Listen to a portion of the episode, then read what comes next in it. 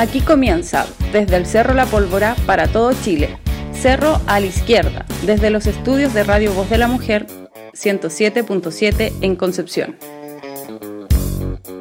Muy, pero muy buenas tardes a toda la gente que nos está viendo esta hora en el Face Live. Los saludamos afectuosamente en la primera tarde ya con horario nuevo. Eh, martes 8 de septiembre del año 2020, capítulo 47 ya de Cerro a la izquierda en cuarentena. Nuevamente a través de todas nuestras redes sociales, en este caso nuestro fanpage, nuestro Face Live y también a través de Instagram Live.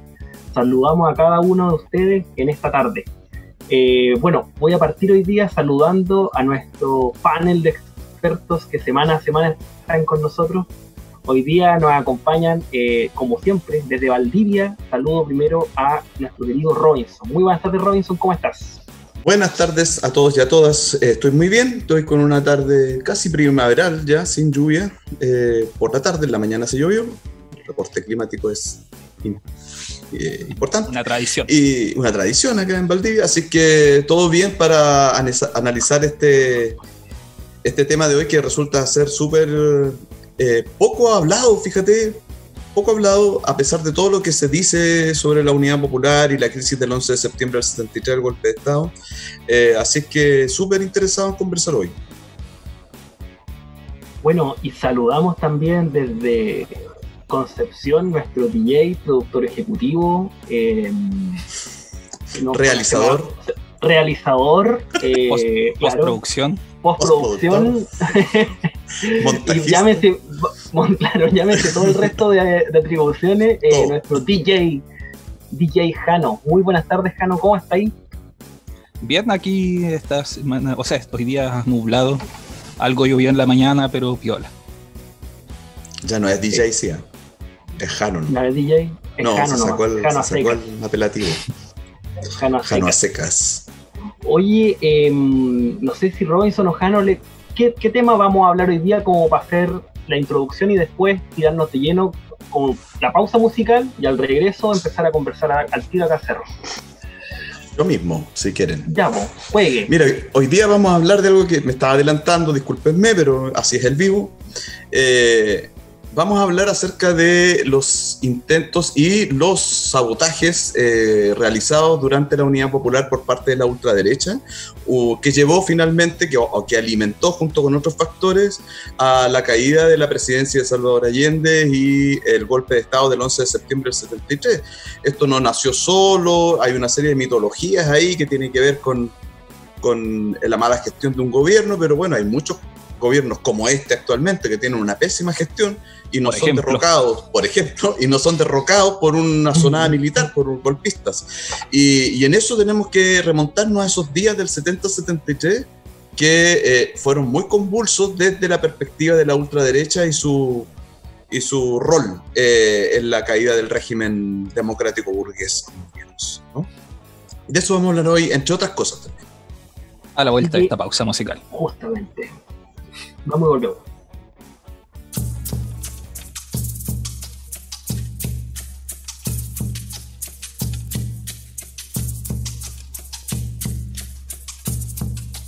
Llego volando el cuervo sobre mi suelo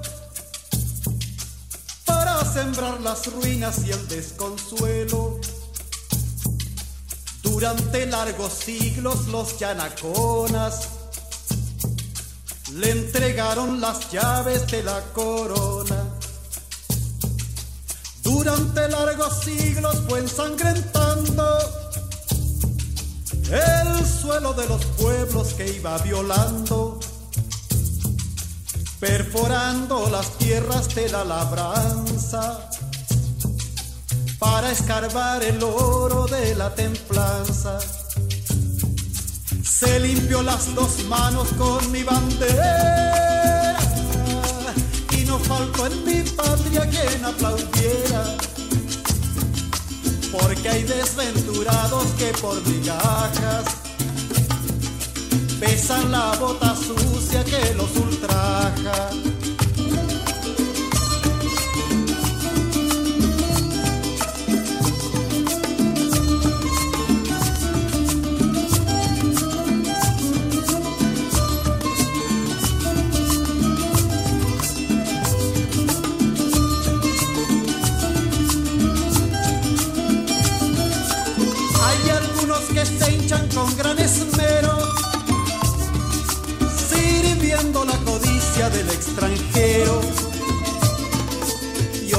Se solazan por mil dinares, entregando su pueblo a los militares.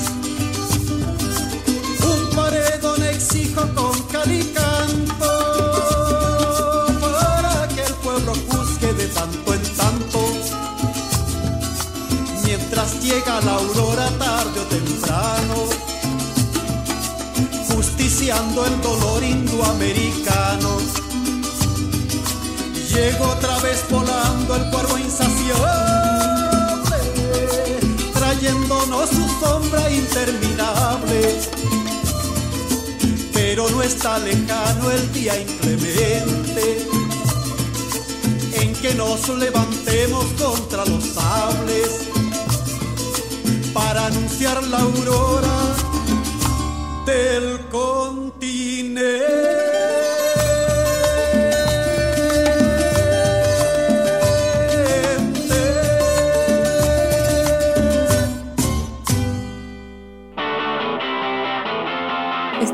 Escuchando Cerro a la Izquierda por la 107.7 Radio Voz de la Mujer.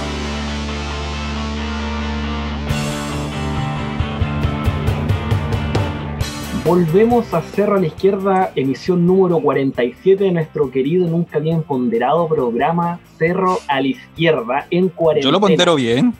¿Lo pondera bien? ¿Sobrevalorado o bien valorado? Ahí Subvalorado. vamos. Subvalorado. Muy bien, Jano. Valorado. Bueno. ¿Subvalorado, Robinson? Sí, igual. es Sí, bueno, sí, claro, deberíamos tener una audiencia mucho mayor de la que tenemos, pero estamos Claro. trabajando para lograrlo. Justamente. Hay que decir eso. trabajando. Y eso depende de ustedes. Vuelvo a interpelar. Qué pesado con la audiencia, deja la audiencia tranquila. El dedo acusador de Jano, el dedo acusador Claro. indicando la pantalla. Oye, eh, saludamos a nuestras radio amigas que semana a semana retransmiten nuestros capítulos. Radio. Ciclanic en Nacimiento, eh, Radio de la Mujer, nuestra alma mater, como siempre digo. Radio Ucan en San Fernando, Radio Monte Águila en esta bella localidad de la comuna de Cabrero, Radio Valentina en Ranguermo, Radio Villa Olímpica en la comuna de Ñuñoa, eh, Radio Sentimentales que desde Argentina produce contenido latinoamericano obviamente resumen.cl donde semana a semana se suben nuestros capítulos y obviamente les invitamos también a que puedan escuchar el podcast de Cerro a la Izquierda en Spotify para que lleven a Cerro dentro de la casa si están en cuarentena y si no lo lleven a otros lados también donde puedan moverse dentro de esta de este raro y peculiar año 2020. Entramos de lleno entonces. Sí, oye, peculiar. recuerden que pueden ser parte de la conversación dejando un comentario en cualquiera de nuestras transmisiones en vivo, como por ejemplo Seba, Seb Sandoval A, que dice saludos cabros, grandes errores. Gracias. Un saludo. Saludos para ti. Saludos. Sí. Oye, y entramos entonces de lleno al, al tema, pues, sabotaje en la unidad popular. Yo le instalo al tiro una pregunta disparadora que, se, que la tenía ya anotadita. Podemos hablar, bueno, Nunca mejor dicho, bueno- disparadores. el, disparador Polémico. polémico. Sería bueno partir, eh, quizás contextualizando qué se entiende por sabotaje y sedición. Y después, la otra pregunta es: ¿se puede hablar solamente de un sabotaje o fueron varios sabotajes en, una misma, en un mismo periodo de tiempo? Mm. ¿Quién Sí, eh, Sí. eh, eh, o sea, para explicar así en términos muy gráficos y muy generales, la sedición es el intento por derrocar a un gobierno, ¿cierto? Desde eh, la acción de un grupo de, de poder, eh, de un grupo de interés, ¿cierto? Eh, que pueda tener esa, esa intención.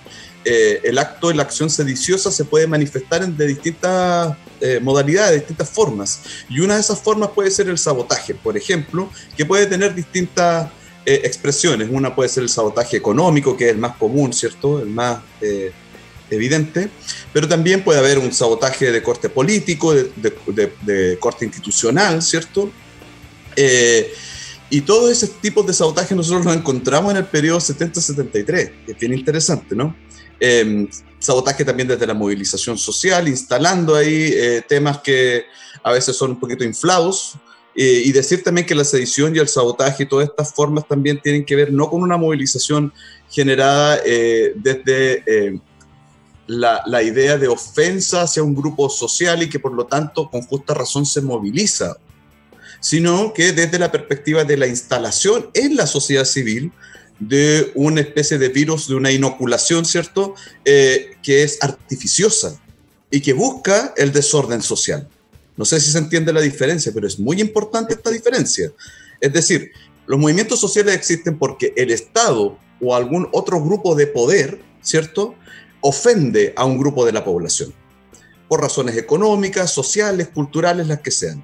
Le causa un daño, un malestar, incluso una pérdida, eh, puede ser, ¿no es cierto? Entonces, ese grupo afectado tiene el derecho a manifestarse y movilizarse para recuperar ese derecho y que se le repongan, ¿cierto? Determinadas eh, condiciones de vida eh, materiales, simbólicas, las culturales, las que sean, que han sido dañadas.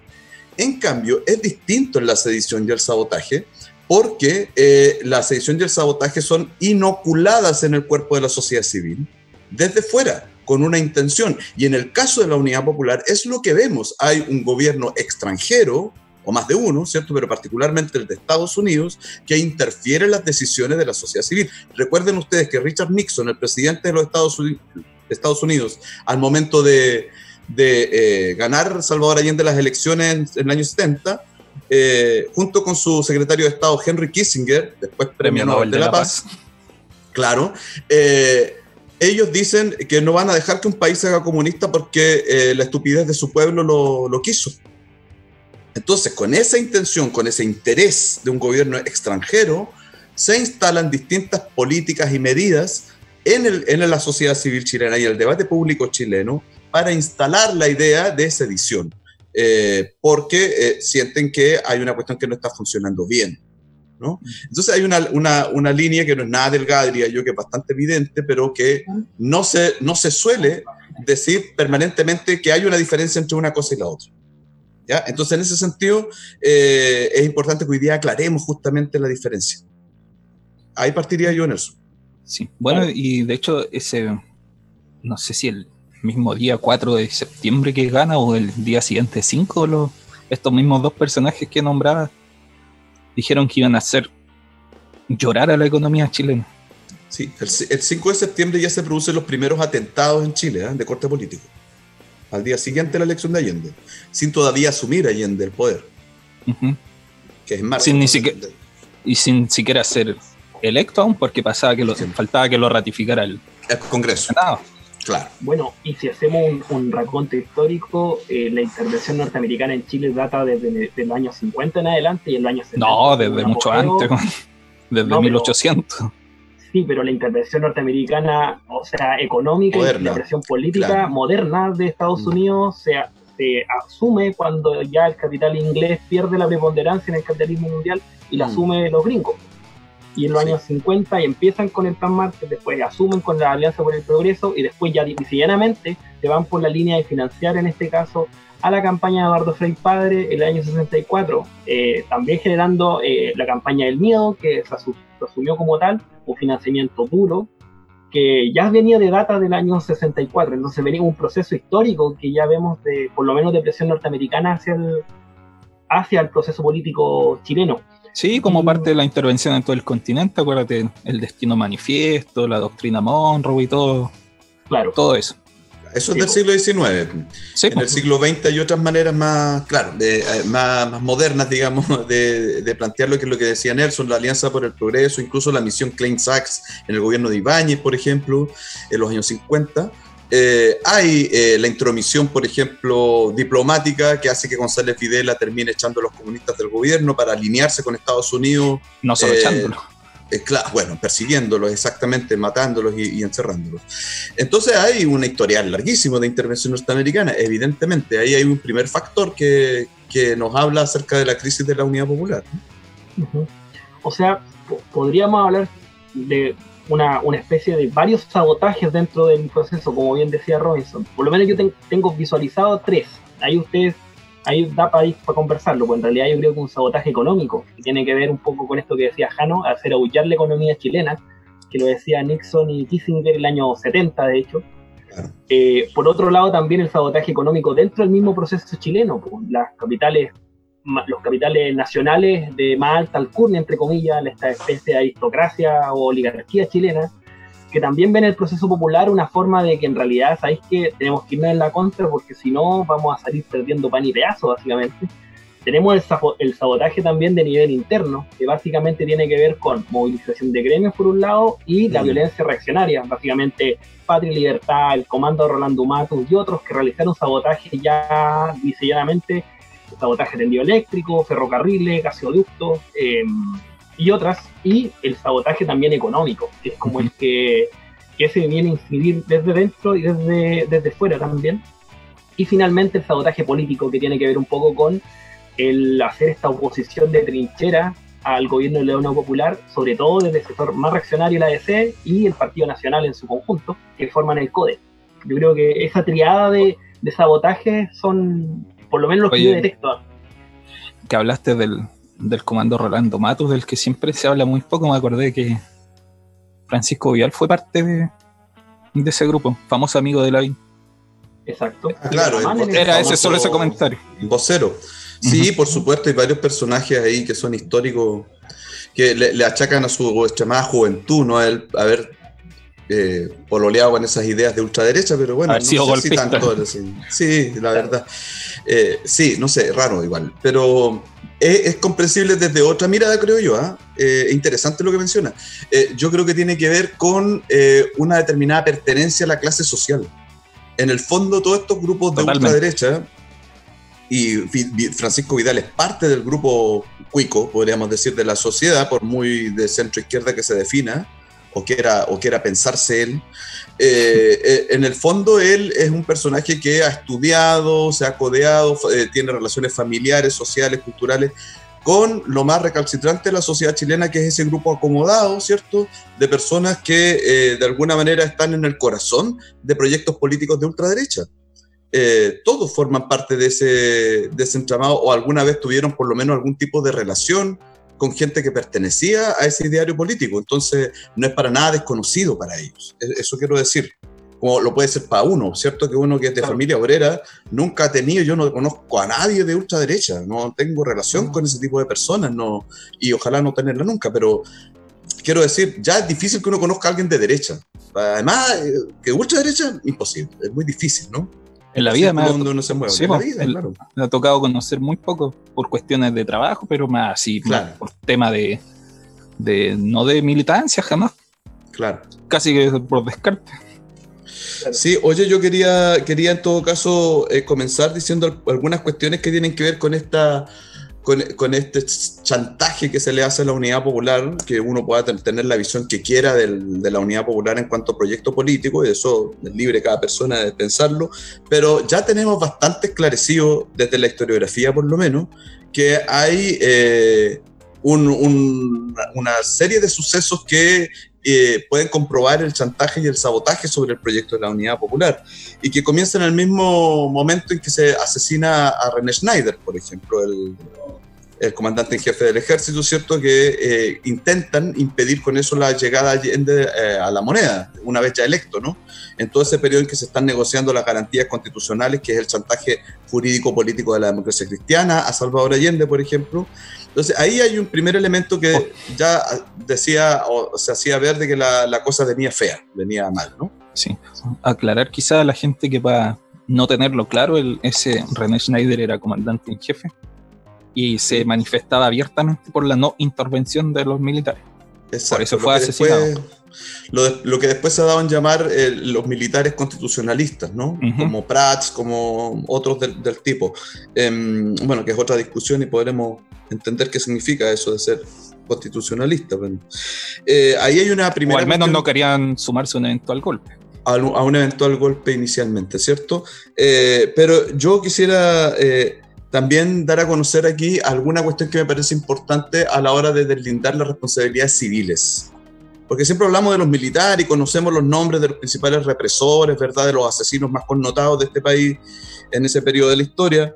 Pero también es bueno llamar la atención justo ahora que acababa eh, ha acabado el, el, paro camionero, ¿cierto? Eh, decir que, bueno, todos saben que en los 70 también se produjo un paro de camiones y de transportistas, y cuyo líder era León Villarín. Él fue una de las personas mojadas por el intervencionismo norteamericano que eh, movilizó a todo el gremio del transporte, de los del transporte, ¿cierto? De los camioneros y, también los taxistas y otros gremios similares, que se movilizaron el año 72 en octubre y en noviembre hubo otro también, Ujú. Que eh, no tenían ninguna razón más que oponerse políticamente al gobierno. Esa fue su... Por eso yo hablo de, de ino- inoculación de, de- de demandas que no son realmente eh, importantes o sentidas por el, gremio, ¿no? por el grupo social. Em, Puede haber alguna, por supuesto, pero no es lo central. Lo central estaba en la diferencia política que tenía, por ejemplo, León Villarín y eh, los dirigentes del transporte con un gobierno de izquierda. Era eso. ¿Sí? Mm. Simplemente. Entonces, dejar nombrado acá quiénes son los verdaderos eh, horrocrux, ¿cómo se dice, cierto? Del, de, de la UP, de carácter civil. Eh, también Rafael Cuncille, el que es todavía activo, increíble, pero todavía merodeamente tengo entendido, eh, del comercio detallista. Este señor también, un reconocido antiallendista, eh, podemos ponerlo en el grupo de los civiles golpistas. Benjamín Mate, importante señor empresario de la SNA, ¿cierto? Que eh, desde su lugar de privilegio el empresariado chileno también atentó contra el gobierno de la Unidad Popular. Y eh, está también Orlando Sáenz, otro eh, de, la, de la patronal, otro dirigente de la patronal, que fueron los principales instigadores junto con Agustín Edwards del diario El Mercurio, eh, que se exilió, se exilió entre comillas, eh, en Connecticut, ¿cierto? En Estados Unidos, el 14 de septiembre. Autoexilio. Eh, sí, sí, se fue eh, a vivir a Estados Unidos mientras el Mercurio hacía una campaña despiadada contra la Unidad Popular. de fake Entonces news. ahí ponerle nombre a, a estos civiles que son los verdaderos instigadores de la violencia y la sedición durante el periodo de la Unidad Popular. Y también. ¿Cómo se me fue el nombre? Para no decirle por el apodo, que ya es mal visto decirlo en estos tiempos. Eh, Andrés Saldívar. Eh, Ah, vale. Patricio Elwin, también parte del grupo de la Sí. sedición. Exacto, el grupo de la democracia cristiana más conservador, ¿cierto? Donde estaban todos estos señores que estaban muy en contra de, de Allende, ¿no? Y de, y de la unidad popular. Pero ahí le ponemos cara a políticos, empresarios, ¿cierto? Y dirigentes sindicales que fueron importantísimos, ellos y muchos otros más, pero tendríamos un programa completo hablando de solo estos personajes, a ponerle nombre y rostro a los verdaderos instigadores de la sedición. Sí, se, Volvió igual es Nelson. interesante. Sí, volví. Es interesante, hay un, hay un libro que habla de Fortunati, si no me equivoco, el autor, que habla un poco de estas posiciones de la, de la EFE. Me tomé justo lo que estáis hablando al final, y un poco que el, el centro político chileno, con la democracia cristiana al frente, básicamente tomó una ideología, porque antiguamente el Partido Radical era un partido bisagra, po. Negoció con la izquierda en el Frente Popular, gobernó con la derecha con Alessandri, pero la diferencia de, este, de ese centro político del Partido Radical que tenía esa capacidad de moverse, en la democracia cristiana el, el sello que tiene ideológico es súper anticomunista. Claro. Y ese sello... Como, todas las democracias cristianas en el mundo. Como todas las democracias cristianas del mundo, recordemos los Eduardo Frei, los Juan de Dios Carmona, los Andrés Saldívar, los Patricio Elwin, Justo estaba nombrando a corriente, últimos. sí, vienen de esa corriente justamente, porque es esta línea anticomunista que tiene Oye, la democracia cristiana y que todavía a y- día de hoy la tiene. hasta el día de hoy es bueno que lo diga porque justamente sin defender ni ser eh, candidatura de ningún tipo, pero justamente son ese tipo de demócratas cristianos los que hoy día le bajan la línea a la posible candidatura de Jadwe, solo por el hecho de ser comunista, ¿no? Entonces están diciendo, sí, unidad de la oposición eh, para el plebiscito y todo lo demás, las municipales, todo lo que venga, pero eh, están pidiendo, ¿cierto?, que Jadwe baje su candidatura. Entonces el anticomunismo está en el ADN de la democracia cristiana. Sí, sin defender a Jadwe ni mucho menos, ¿ah? independiente de eso. Solamente para hacer Pero ese claro, análisis. hay una descripción de hechos, contratar No, y, hechos. y el rol de Saldívar fue súper importante también, pues era como presidente del Senado, era casi la voz de la oposición política, institucional, que también Claro. fue bastante descarnada, fue, también contribuyó bastante al golpe de Estado. Hay una Sí. cuestión que me gustaría comentar, que no está en la pauta, pero como siempre me salgo de madres. Eh, hay una cuestión que Por ahí que no quedó- te probablemente, como siempre, ya llorando la carta, Claro. no, que, que los golpistas y la derecha que estuvieron después y en todo el periodo de la transición in- intentaron instalar una idea que mucha gente se compró, se la tragó muy fácil en cuanto al rol que tuvo como la, lo que ellos llamaban la extrema izquierda.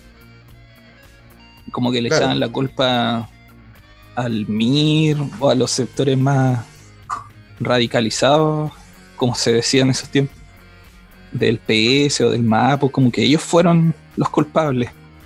Y mucha gente, de, incluso de izquierda, lo, lo dice hasta el día O sea, de hoy. esa, esa es una tesis del Partido Comunista, pues, Jano. Lo que tú estás diciendo es lo que el Partido Comunista decía en la época, que la culpa era de la extrema izquierda, que estaba tensando demasiado la situación y eso hacía que los grupos de extrema derecha actuaran. Eh, cuestión que eh, uno puede estar, eh, o sea, tiene que estar, y yo por lo menos lo estoy, totalmente en desacuerdo con esa tesis. Completamente. O sea, el que unos señorones de, de- de las clases más pudientes, ¿verdad?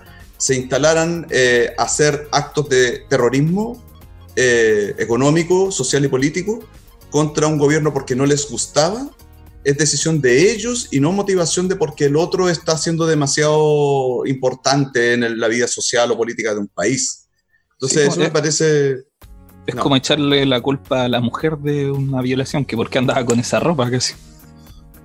Si lo quieres poner en Claro. esos términos, Sí, aquí siempre en, en un acto criminal el culpable es siempre el victimario.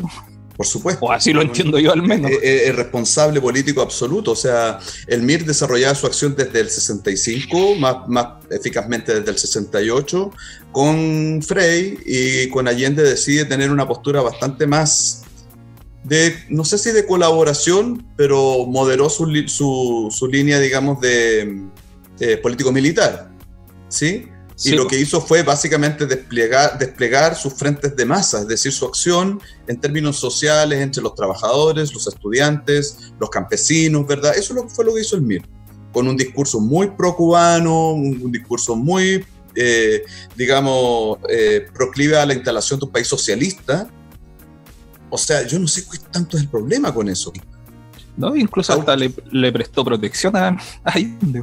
No, claro, sí colaboró con el gobierno de Allende, particularmente con sectores del Partido Socialista. No, y Sí. les decía por el tema de la GAP también. Entonces, Por eso, con, con socialistas, claro. entonces ese- esa, esa cuestión hay que dejarla atrás. Ya es muy eh, exculpadora de las verdaderas culpas. Oye, pero, quiero volver al tema porque a mí me parece importante, sobre todo ustedes que están en Concepción, bueno, yo también soy penquista, eh, decir eh, en qué consistió las- la- la- el sabotaje. Se, se manifestó en un montón de atentados contra líneas férreas, contra la producción del país, contra la- las líneas de electricidad del país.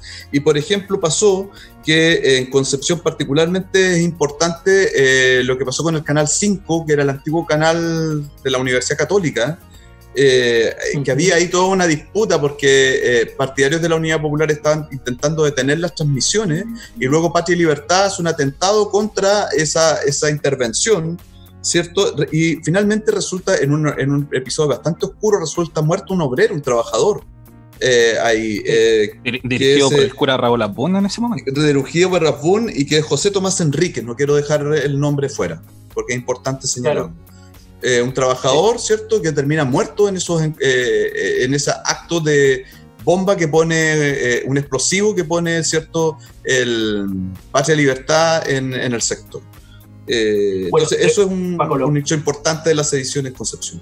Voy y vuelvo. Para, contextualizar, para contextualizarlo, ese caso en particular, uno de los que estuvo en el, en el grupo, en el piquete que hizo esta- atent- este, este, este acto de sabotaje con este fallecimiento, este asesinato, es Márquez Pauli. Fue de las primeras acciones que desarrolló en Chile, Exacto, eh, en exacto. el marco de la Unidad Popular. Y con, como bien decía Jano, con el Raúl Asbun de director ejecutivo o de director de Canal 13, recordando que Canal 13 en esa época no tenía la conexión a todo Chile.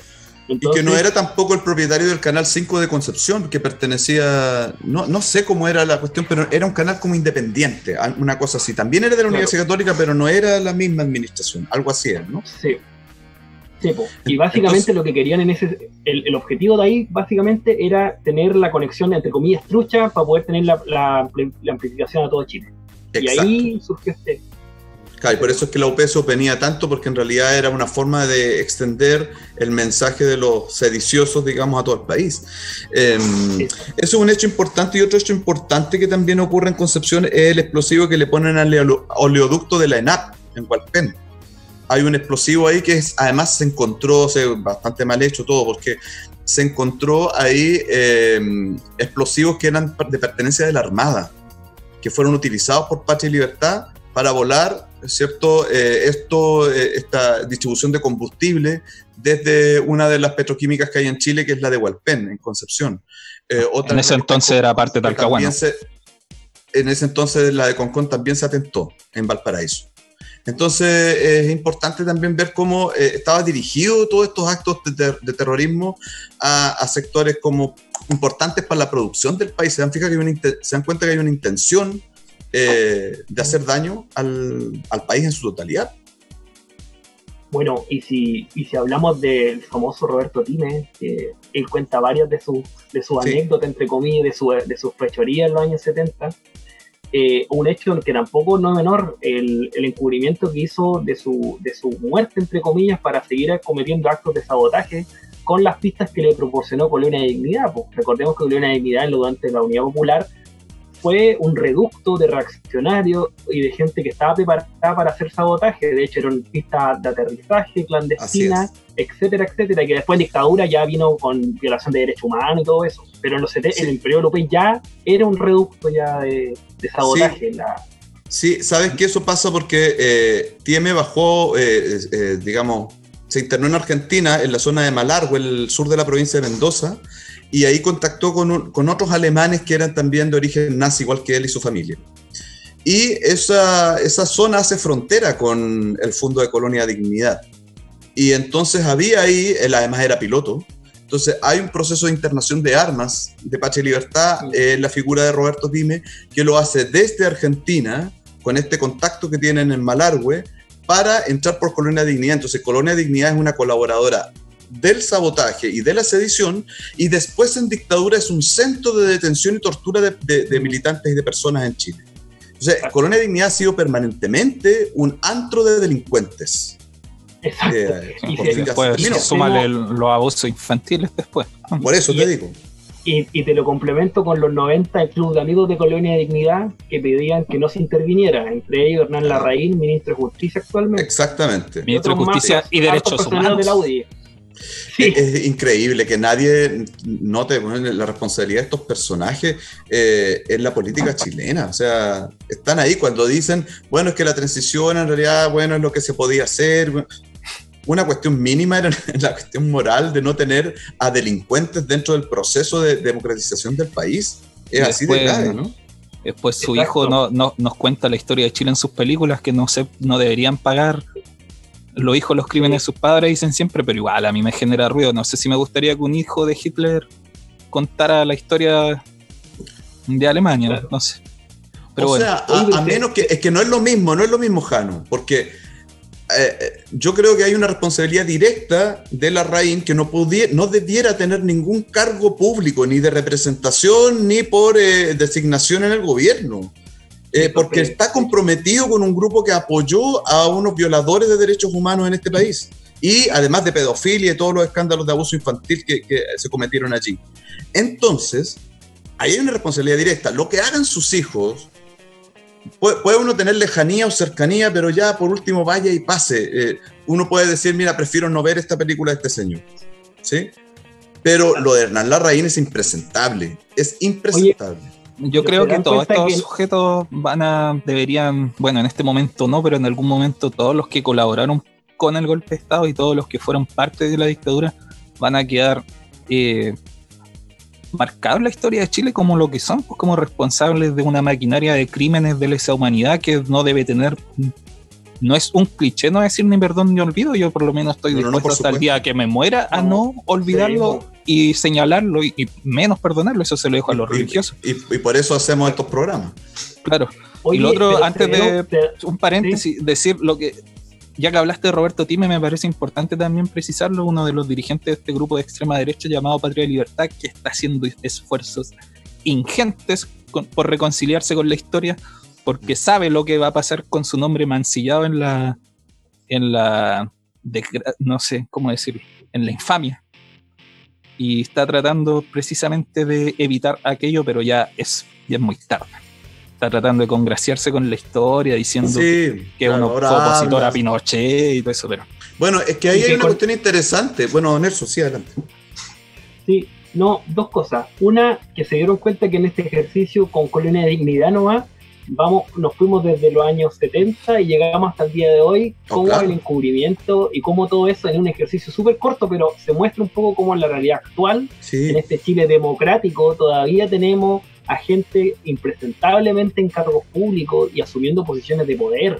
Entonces, Sí. es grave. Y por otro lado, eh, vinculado al vinculado a este discurso como de justificación de Time, igual hay unas declaraciones que hizo este tipo eh, a propósito de los 40 años del golpe del 2013, que tenía que ver un poco con cómo el proyecto, entre comillas, nacionalista de ellos cae también con la Unidad Popular.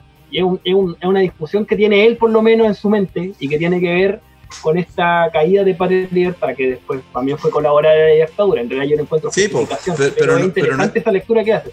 no es tan así en todo caso, po, porque a ver, lo que realmente pasa es que Pablo Rodríguez Gres, que es el verdadero líder intelectual de Patria Libertad, él se pelea con Jaime Guzmán al inicio, porque Jaime Guzmán también era de Patria y Libertad. En un, en un origen. Estaban los dos en el Sí. movimiento cívico Patria y Libertad, que así se llamaba. Después se refunda con Pablo Rodríguez solo. Cuando lo- lo- los Patria y Libertad deciden hacer estos actos de sabotaje y terrorismo en el país de la Unidad Popular, eh, resulta que Jaime Guzmán no está de acuerdo con eso y se retira. Eh, se retira y se, y se queda dentro de este grupo que después será llamado el gremialismo, ¿no? Cuando ya gana el golpe de Estado en el 73 y se empiezan a implementar las políticas que, que Jaime Guzmán al final impulsa, ¿cierto? Desde la asesoría que le hace a, a la Junta Militar, eh, ahí se vuelven a encontrar y a disputar. Y la verdad es que ellos pierden la pulseada al interior de la, de la- la dictadura. El año 75 más o menos ya tienen una derrota importante cuando se hacen las primeras reformas estructurales. Y luego cuando Lee, el general Lee del- de la Fuerza Aérea, intenta nuevamente eh, poner esta, esta, esta idea nacionalista dentro del gobierno del- de la dictadura, vuelve a perder. Y ahí terminan saliendo todos estos nacionalistas del poder. Y se instalan ya los neoliberales con los gremialistas a gobernar. Los Entonces, Chicago aquí es importante. Y, lo- y los, y, y los gremialistas que no vienen del mismo tronco, los Mm. Chicago Boys, no son lo mismo, ojo, Sí, exacto, no son los Ah, mismos, pero confluyen ahí en confluyen, exacto, pero no son lo mismo. Los arman únicos un- que quedan excluidos. Lo- Los únicos que quedan excluidos son los nacionalistas de verdad, estos fascistas, de Pablo Rodríguez y los demás, ¿sí? Eh, que quedan con, una influencia muy mínima dentro del gobierno. Es importante decir esto y les recomiendo el libro de Verónica Valdivia que se llama Lee versus Pinochet, para entender que la dictadura no era monolítica, no era solamente un grupo de golpistas facciosos ahí, todos coludidos para ver quién robaba más. También lo había y robaron harto. Pero eh, había también diferencias ideológicas que fueron irreconciliables. Pero no fue por la unidad popular, Time se equivoca. Eh, la ruptura fue dentro de la dictadura. No se equivoca, él lo sabe, está tratando de lavar su Bueno, imagen. claro, claro. Pero Time es un Sí, personaje bien especial. En los Mm. 90 se casa con Lucía Pinochet, la hija mayor de Pinochet. Tiene ahí unas cosas rarísimas. Es un personaje de verdad que de, de novela de terror. No sé. De novela- O de comedia, dependiendo de cómo la sé, tampoco. Oye, y es importante también lo que señalabas de, de en cuanto a que los oficiales del ejército que finalmente realizan el golpe de Estado no eran los comandantes en jefes durante gran parte del periodo de la Unidad Popular. O sea, Merino no era almirante No, de la Armada. Pinochet asumió la comandancia en jefe un poquito antes del golpe. Mendoza era, era, no sé si era ni general todavía o no, No, sé. Mendoza No, estaba en un, estaba en- un Paco estaba de en un, de un bienestar. puesto fronterizo. Estaba en bienestar, una Lo, cosa lo tenían en Y bienestar era- encerrado. Sí, de hecho, Claro. Le iban a pedir, le iban a pedir en este ya iba a pasar a retiro. De hecho, no sé si el 73 o 74 pasaba a retiro si seguía. Pero en no tengo normal. claro ni siquiera si era general, capaz que haya sido coronel, coronel no me No, acuerdo. eso no lo sé, eso no lo sé. Bueno, Y estamos, el otro- estamos bromeando un poco, pero no era, no era un general importante si No, que lo fuese, ¿no? Eh, No. y Lisi era, era, Sí. era el comandante de la Fuerza Aérea, el único. El resto eran bueno, pero se, oficiales, se ¿no? tuvieron que deshacer de Bachelet primero. del general Bachelet. Claro, Del general Bachelet. Oye, quiero leer un, un par de mensajes que hay aquí en el Facebook eh, y, y saludos también. Está Sebastián Sandoval, bueno, está Mane LS, felicitaciones desde Quito, Ecuador. Mira, nos están viendo. Hola, Quito, Ecuador. que- saludos a Ecuador. Saludos, Saludos, Ecuador. Si hubiera una Oye, mala noticia de que programa- no. Internacional.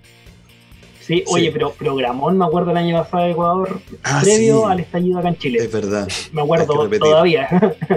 Mira, está Sebastián Sandoval también dice, nunca olvidar cuando Jadwe le dice a Moreira, yo sé que le cuesta ver comunistas vivos en las calles. Bueno, sí, le debe Fue una gran frase esa. Gran frase, por supuesto. Grande, cabrón. Tremendo programa, nos, nos felicita. Eduardo Arancibia también está viendo. Un saludo para él, que tiene un libro bien interesante sobre las milicias de la resistencia popular en los años 80. Eh, es bien interesante lo, lo que él plantea desde su mirada vivencial, digamos. Sebastián de, eh, Sandoval de nuevo dice, el MIR decidió tener un pie en, la- en el gobierno y otro en la calle con Allende, pero siempre crítico con el gobierno. Sí, esa era exactamente la postura del MIR en esos años. Oye, Eso en tengo los- comentario igual acá. Dale. Tengo más comentarios en Facebook. René Delgado Carril nos comenta en una entrevista Roberto Time reconoce la autoría de ese atentado. En este caso lo que estábamos hablando anteriormente, los atentados y los sabotajes en Concepción. Sí. Luis Ignacio Cartes Villazón nos comenta, a propósito de lo que comentan de la supuesta responsabilidad de los grupos de extrema izquierda al golpe, eso es parte de una lógica de los dos demonios, que por varios años dominó el relato de la historia nacional, dando eh, cierta legitimidad al golpe y que su acción era inevitable, por supuesto, desorden y polarización en la sociedad.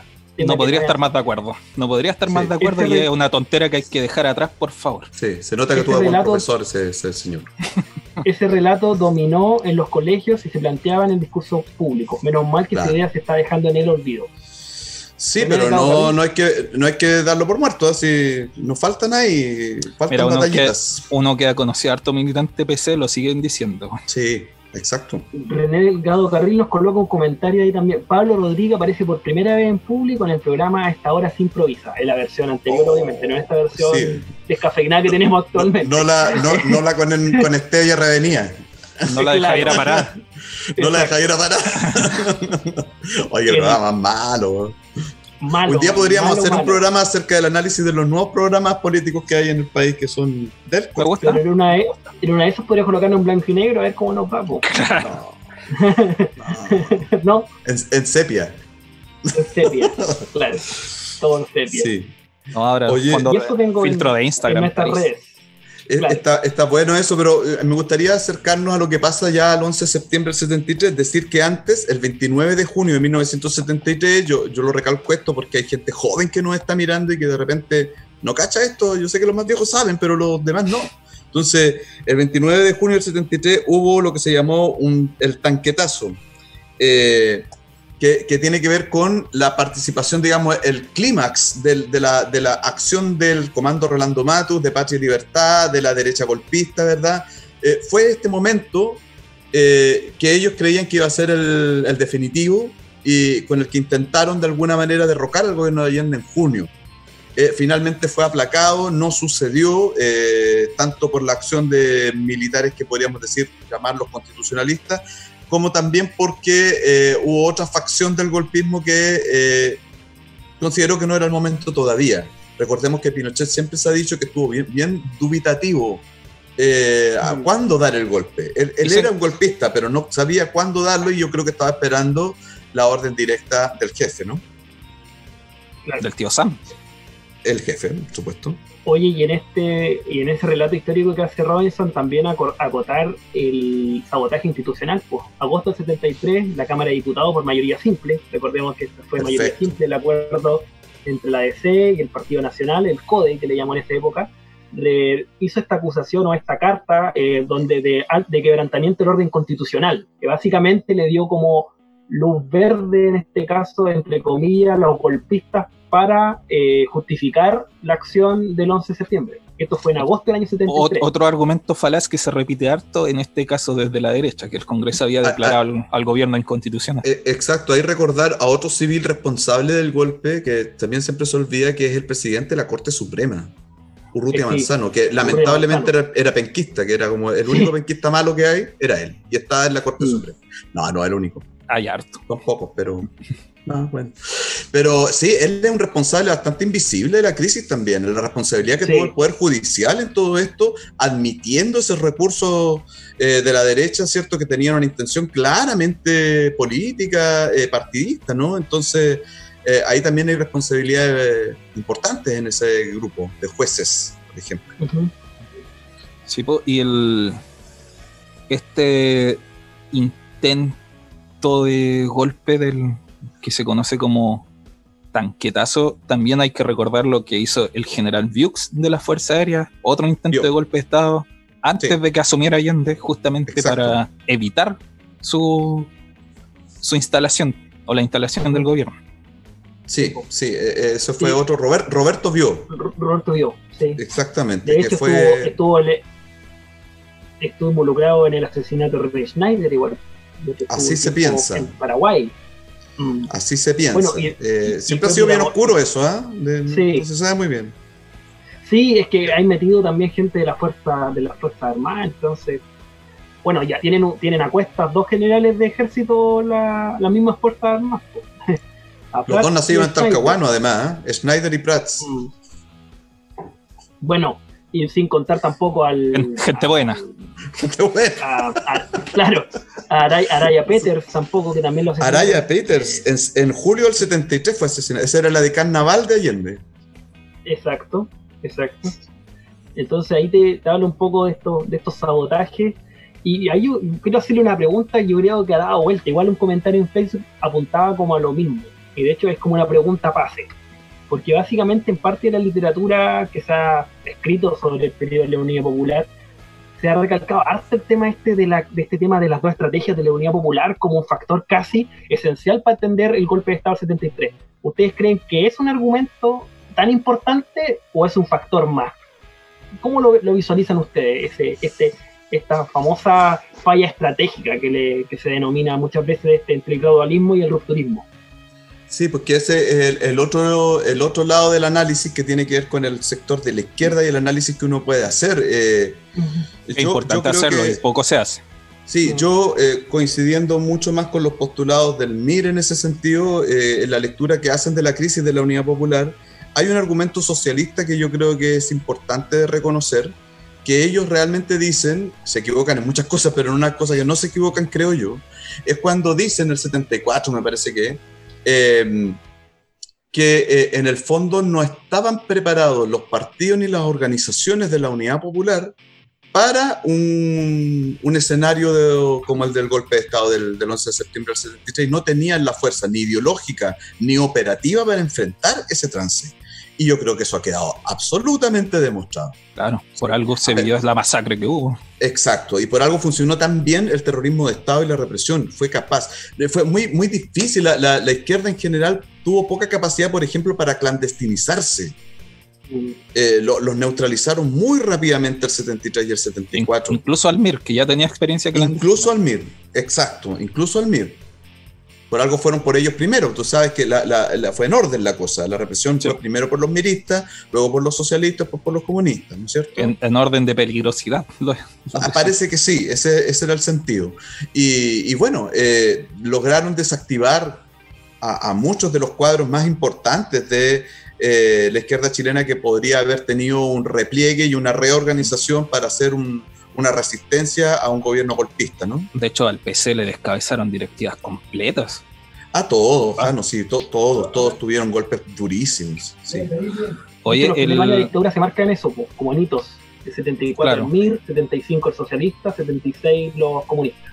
Claro. Porque se Y marca y otros grupos más. sí. el- en eso también es importante eh, aprender, no sé, de qué, cuáles pudieron haber sido los errores. Sé que es un tema quizá incómodo, pero sin duda en la derrota uno no está jugando solo, también, o sea, el enemigo no está jugando solo, uno también tiene jugadas que hacer. Y una de las que creo, igual que el año, que el programa anterior, digo, no estoy buscando culpables para nada y es fácil hablar tomando mate en una conversación claro, por Zoom el año tomando mate acá. 2020 Y bueno, mm, sí, y sin ánimo de buscar culpables, pero creo que uno de los principales errores fue esa obcecada negación a entender de que el, que el golpe de Estado militar era posible, como que desde principalmente del PC o el mismo Allende decían que había una tradición Sí. militar constitucionalista de Sí, ese es respeto un, a- un a la- de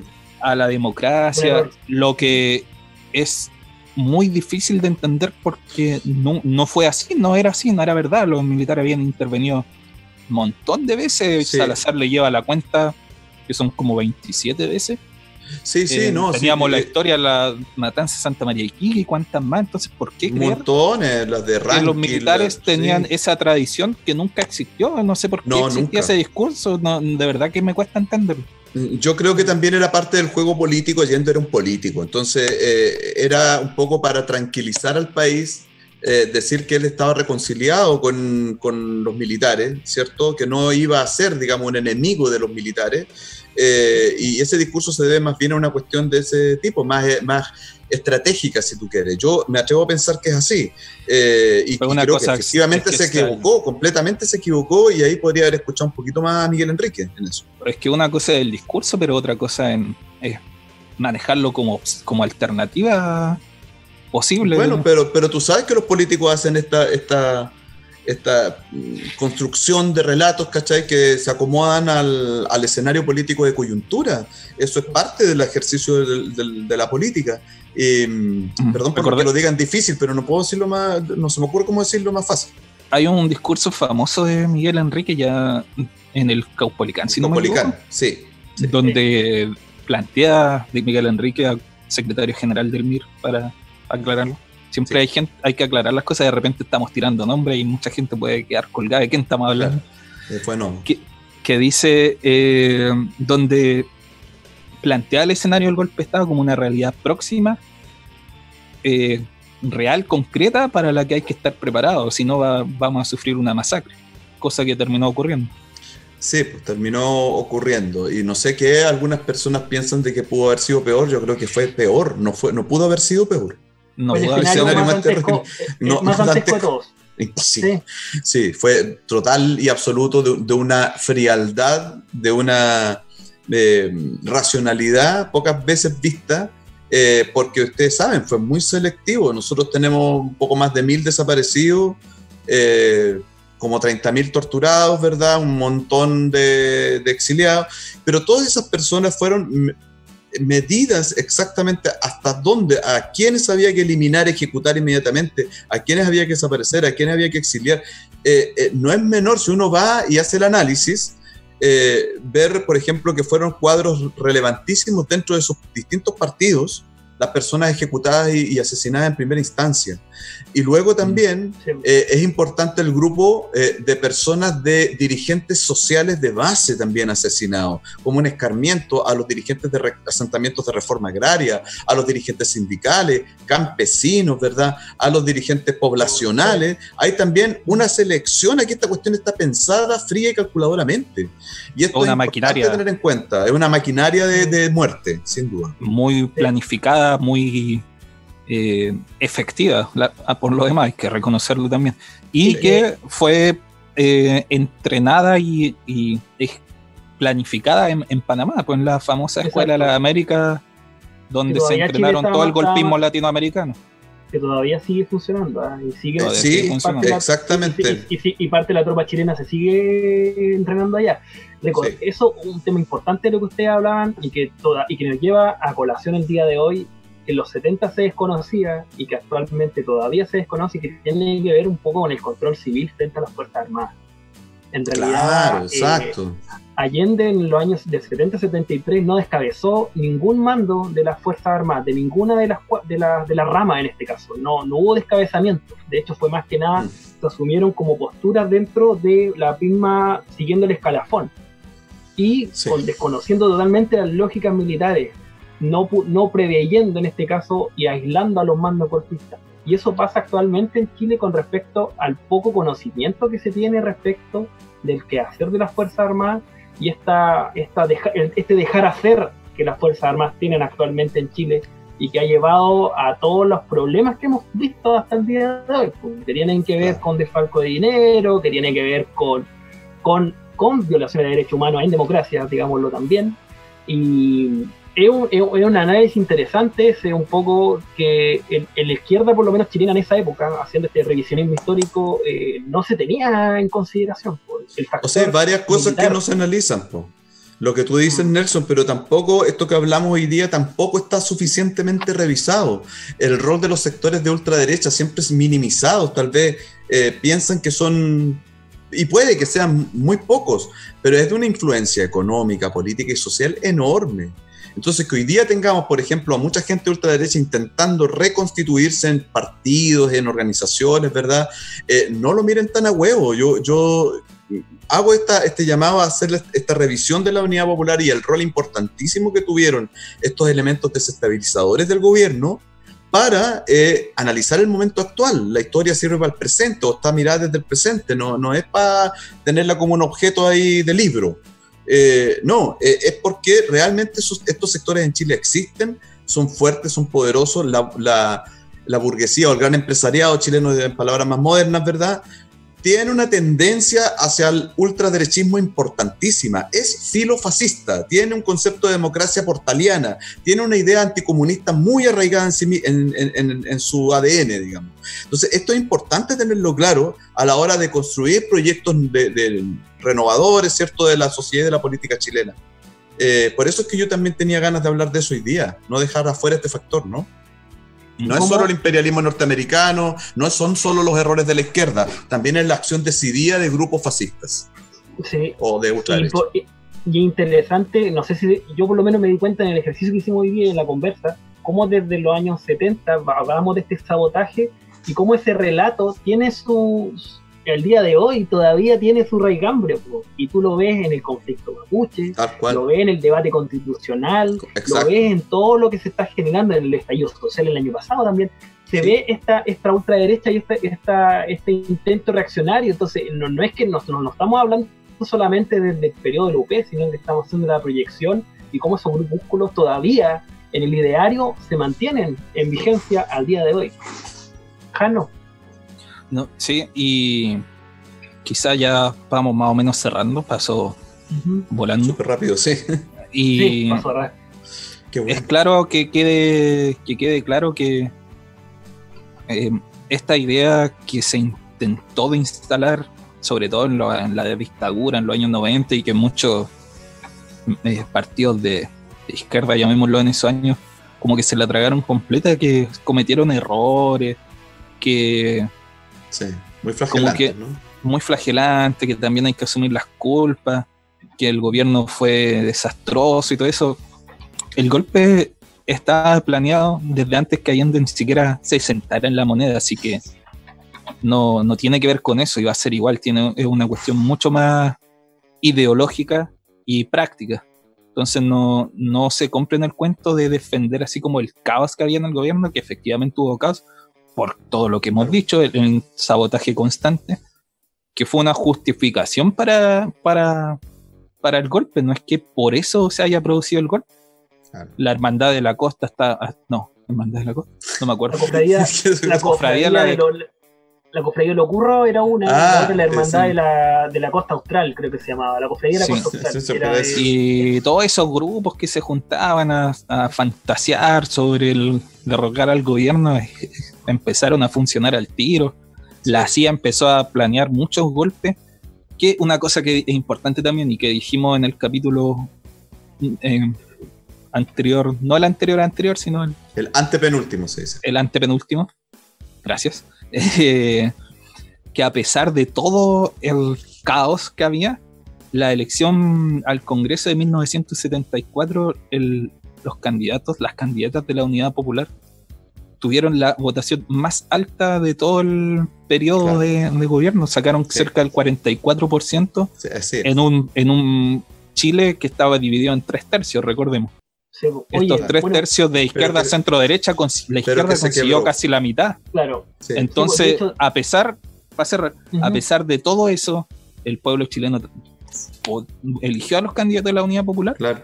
Y ante ese pánico de que nada les estaba resultando como ellos querían, finalmente apuran el, golpe, de Estado y dicen, la gente ya no se va a rebelar contra este gobierno, la gente cada vez lo apoya más, a pesar de todo lo que estamos haciendo, hay que utilizar a las Fuerzas Armadas es como un partido de fútbol, te estés jugando con 8 contra 5 y te voy ganando igual.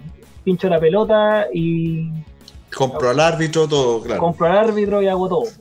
Sí, fue el penúltimo programa, no el antepenúltimo, ahora me estoy acordando. El penúltimo. Sí. De hecho, lo que te iba a acotar era la frase. me acuerdo una frase de la última marcha de la Unión Popular, es un gobierno de mierda, decía, pero es mi gobierno. Es una frase que quedó un poco en el ideario, sobre todo en la última etapa. sí. Sí, es interesante. En el fondo yo creo que hay que rescatar también las ideas de ese momento y, no tampoco tirarlas tan a la basura porque hayan pasado 50 años. Yo creo que, fíjense ustedes que lo decíamos también en ese programa, eh, la Unidad Popular es la coronación de 70, 80 años anteriores de acumulación de fuerza social, sindical, popular y política de, los sectores populares chilenos de izquierda. Eh, sectores populares y de izquierda en Chile. Entonces, eh, ¿por qué no verlo como un continuo también? No es que, ah, fracasó esos discursos, no de fracasó el proyecto de la Unidad Popular, cerremos la cortina. Oye, no es tan así. No todo estaba bien, no todo funcionaba y hay muchas cosas que actualizar, pero bueno, eh, los proyectos de izquierda en Chile no pueden obviar ese momento de la historia porque fue tal vez uno de sus momentos más fulgurantes. Eh, de ahí viene, y eso también hay que considerarlo en, sus luces y sus sombras, como se dice. Y Yo creo que estamos, ¿no? tampoco intentar revivirlo, pues, o sea. No, no, no estoy diciendo. Tomarlo para, para aprender. Eh, claro. Exacto. Claro, estoy diciendo que sea lo mismo. Para nada, no, no. Palabras finales, despedidas.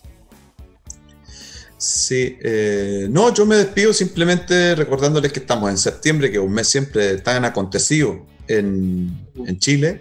Em, se vienen cuestiones interesantes, debates importantes, eh, todavía con una pandemia muy activa, sobre todo ahí donde están ustedes en Concepción. Y decir que vamos a seguir eh, tratando temas que también vayan mezclando un poco historia con contingencia, con, con los problemas de hoy. Em, un placer haber estado hoy día y nos vemos luego, pronto. Eh, no, se me hizo corto el programa hoy día, Jano, pero un saludo afectuoso a cada una de las personas que interactuó con nosotros. El programa estuvo bastante comentado, de hecho nos siguen comentando a esta hora. ¿Lee eh, algún comentario a la rápida? Sí, no, es que, por ejemplo, René Delgado nos comentó varias veces, sobre todo con respecto a este periodo de Roberto Dio y Tagnazo, un poco de, de, quienes estuvieron frente a la moneda a la tarde del Tagnazo, recordarán la exigencia de ahí congregados a cerrar el Congreso Nacional. En ese momento se promulga la, llamada ley, eh, la ley Carmona, que es la ley de control de armas, que es importante también porque le dio marco jurídico un poco a que los militares pudieran hacer allanamiento y todo eso. Así que, no armas tampoco. No, pues tiene idea para justificar básicamente las primeras represiones ya casi al final del, gobierno de la, de la UP. Y eso nos comentan varios me gusta, así que agradecido nomás. Y como, muchas decía Robinson, eh, vamos a seguir comentando. Se viene un bastante noticioso este septiembre y octubre, así que muy atento a nuestras redes. Ah, no. Puedo agradecerle a todas, a, a todas, a todos quienes fueron parte de esta transmisión. Muchas gracias. Compártanlo, distribuyanlo, envíenselo a quien crean que le pueda interesar ayuden a crecer la comunidad de Cerro a la Izquierda que cada vez está más mejor. Más mejor. Nos reencontramos, nos despedimos con música de nuestra zona de Concepción del Bio, y nos reencontramos el sábado a las 19 horas en un episodio, en un nuevo episodio de Cerro a la Izquierda. Un abrazo para todos, para todas, que tengan una buena semana. Chao.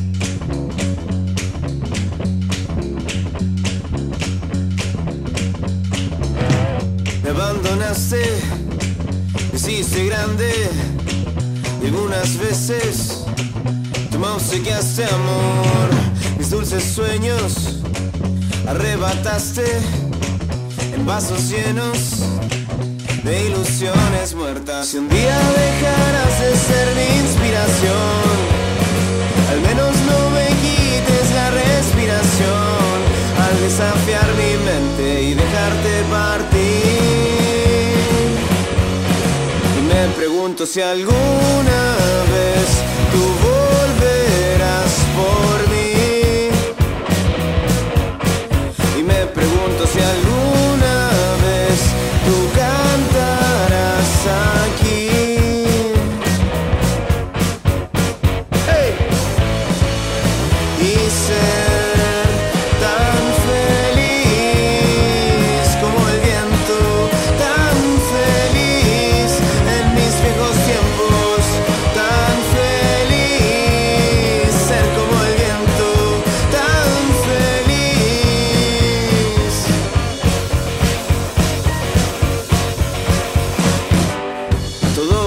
parece, mejor en los recuerdos, aunque si pienso, nunca lo fue realmente. Lo que fácil viene, fácil se vaya, dicen, cuando las cosas no son lo que parecen. Si un día dejarás de ser mi inspiración, no quiero ser reflejo de tu condición al desafiar mi mente y dejarte partir. si alguna vez tú volverás por mí. Y me pregunto si alguna